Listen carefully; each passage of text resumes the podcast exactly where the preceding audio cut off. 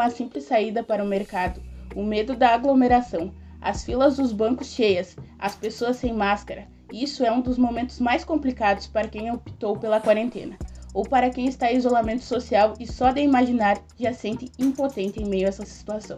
Desde março desse ano, com a regulamentação do isolamento e da quarentena no país, esses sentimentos são comuns, principalmente pelo baixo número de adesão da população. Mas você, já se sentiu em pânico por se imaginar em um ambiente com aglomeração? Já adiou a ida ao supermercado ou à farmácia ou até mesmo ao trabalho por medo de contaminação? Você já sentiu raiva ou decepção a perceber pessoas sem máscara em um ambiente social? Acompanhe no segundo episódio da nossa minissérie de podcasts da Ata Jornalismo. No Impactos da Pandemia, trataremos sobre os aspectos da saúde mental e social, concentrando na região de São Borja, no Rio Grande do Sul.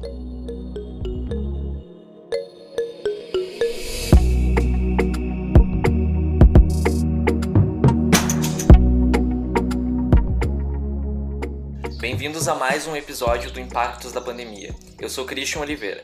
Olá, eu sou Daniele Vaz. Hoje trataremos de um assunto delicado, principalmente no momento que vivemos: saúde psíquica em meio ao isolamento social e à quarentena. Para conversar conosco sobre esse assunto, convidamos a psicóloga Amanda Catarino, que vai abordar o que é normal e o que não é normal nesta situação. E para completar nossa análise e nos mostrar essa perspectiva em São Borja, continuamos com os relatos da convidada do episódio passado, a autônoma de 47 anos, Sandra Lagos, e a estudante Carolina Oliveira, de 20 anos. Para iniciar esse papo, gostaríamos de entender como você, Carolina, está lidando com isso. Qual o sentimento desse processo de quarentena e o isolamento parcial? Então, eu acho que ao mesmo tempo em que eu me enxergo nesse processo de estar em uma posição de privilégio social em que, em que eu não tive nenhum direito básico meu ferido, ao mesmo tempo, psicologicamente, o processo de isolamento tem sido bem mais pesado do que eu achei que ele seria. Tá me afetando bem mais do que eu achei que eu afetaria. Uh, eu sou uma pessoa bem social, eu gosto de, de conversar, de estar com amigos. Eu sinto muita falta de estar no, no espaço da faculdade. Sinto muita falta de poder abraçar. Eu acho que isso é uma coisa que pega muito. E tem sido um processo muito introspectivo. É difícil a gente uh, exercer os sentimentos de, de empatia quando a gente está isolado sozinho, porque a gente não vive uma situação além da nossa. Então, é, é um momento de muito exercício mental e de tentar conseguir conciliar todos esses sentimentos que é estar isolado com ter que continuar tendo produtividade uh, na área acadêmica e na área profissional.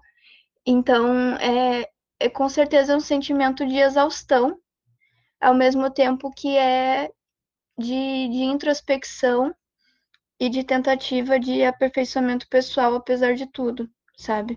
Mesmo que eu não acho que esse seja um momento que a gente possa dizer que é para ser usado como aperfeiçoamento pessoal, eu acho que a gente tem o direito de estar tá mal nesse momento, porque não é algo que a gente está preparado, né, para viver o que a Carolina está sentindo não é incomum. Ela fala sobre ser uma pessoa social e, na verdade, todos somos sociais. Precisamos nos relacionar com os outros no dia a dia para mantermos nossa saúde emocional, explica a psicóloga Amanda Catarino.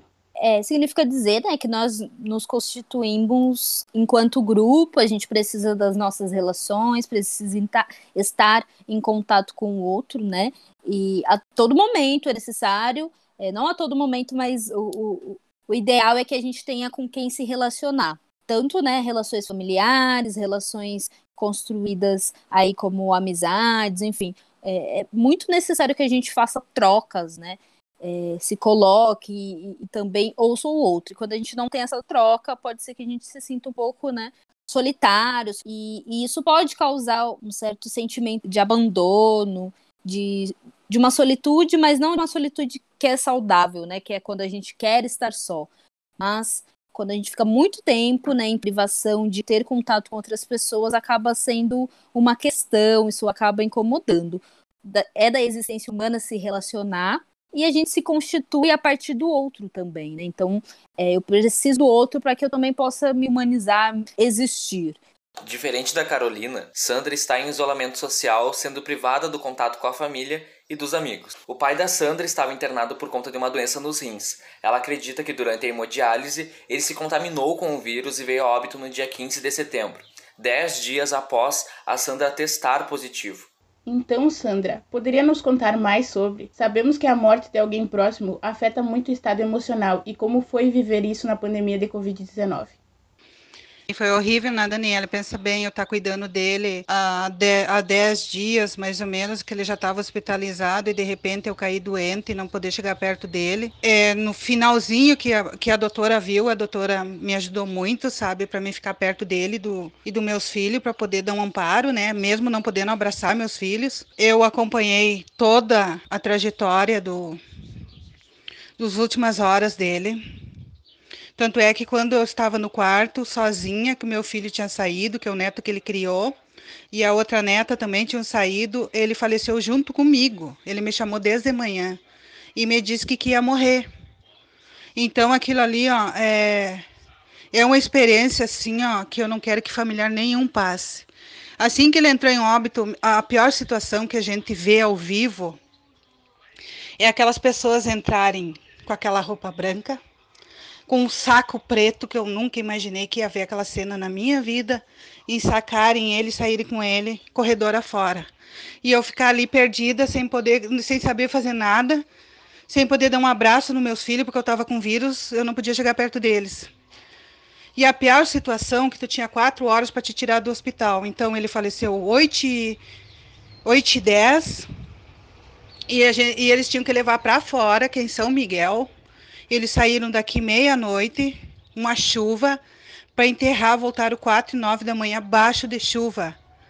Então, isso aí, ó, pelo amor de Deus, foi a pior parte da minha vida que eu enfrentei aquela noite e permanecer dentro do hospital, sem poder estar tá lá fora para me ver eles, para me despedir do meu pai. Mas graças a Deus eu tive os amparos dos anjos da noite, que como eu chamo dos anjos do dia, que é do hospital, as enfermeiras, a doutora Cristina, e mais as colegas que estavam junto comigo, que estavam com Covid. Então, nenhum momento assim eles me desampararam, eles me deram força o tempo todo, sabe? A ficha mesmo foi cair quando eu voltei para casa, aí sim, aí foi horrível.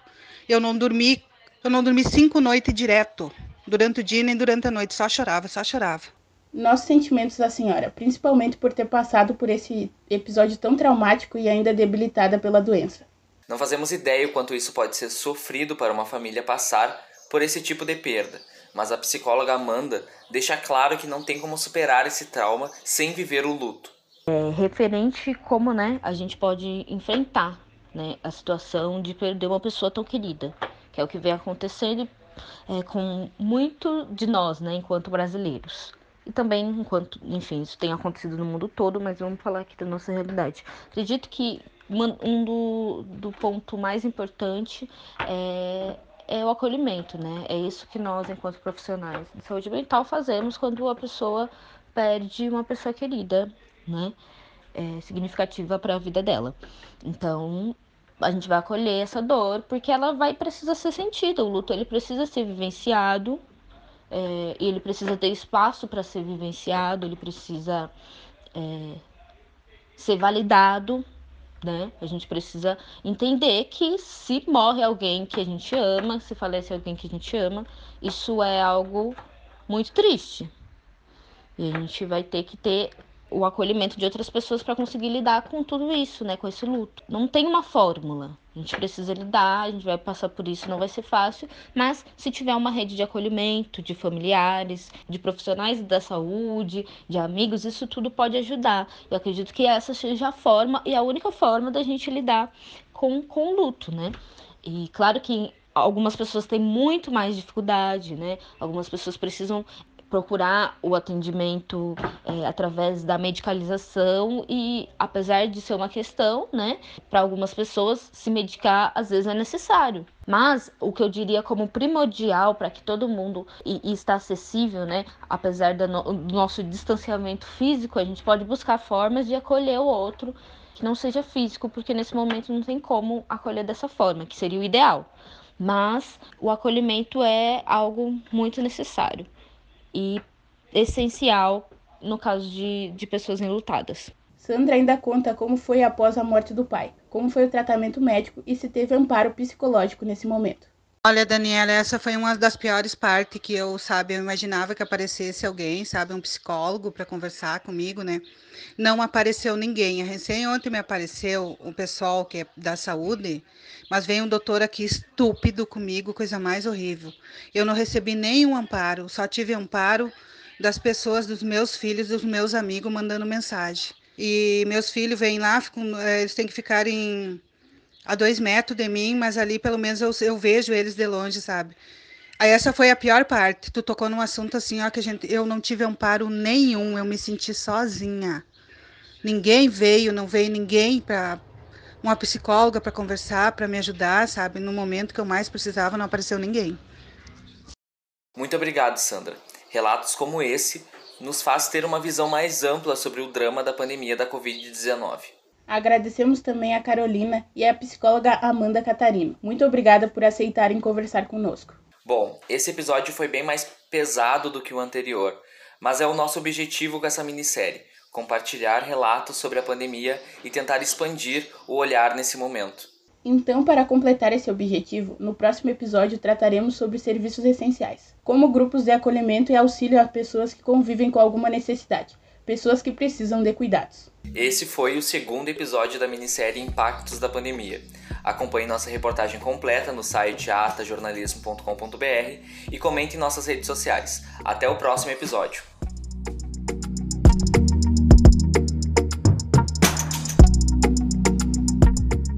Produção e roteiro Ana Garcia, Christian Oliveira e Daniele Vaz. Edição Ana Garcia. E orientação professora doutora Alciane Bassim.